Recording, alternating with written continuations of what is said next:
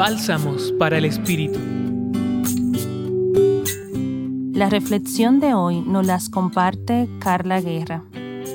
Hoy escuchamos salir del corazón de María un canto de gratitud para Dios, un canto de alegría frente a la historia de ternura y delicadeza de Dios con ella. Es un canto que recorre la lógica de Dios, un Dios que goza con el humilde y sencillo, que llena de dones a aquellos que saben no poseer nada un Dios que acoge al que anda disperso y lo llena de su misericordia. María ha experimentado a Dios con ella y con su pueblo.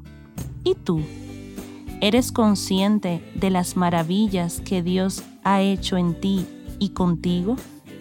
¿Te sientes ser dichoso como María porque Dios te ha mirado?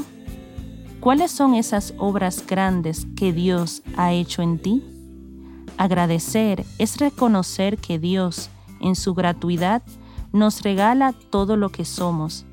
Permite hoy que tu corazón se ensanche en gratitud y sea capaz de recorrer tu historia y la acción de Dios en ella. Si vas caminando, si estás en la universidad, si te encuentras compartiendo con tus amigos, detente por unos segundos hazte consciente de todo ese don de Dios en ti y deja que tu ser cante a su Creador. Los acompañó en la reflexión de hoy Carla Guerra y en la voz Aura Camilo, religiosas del apostolado, colaboradoras del Centro Pastoral San Francisco Javier de la Pontificia Universidad Javeriana.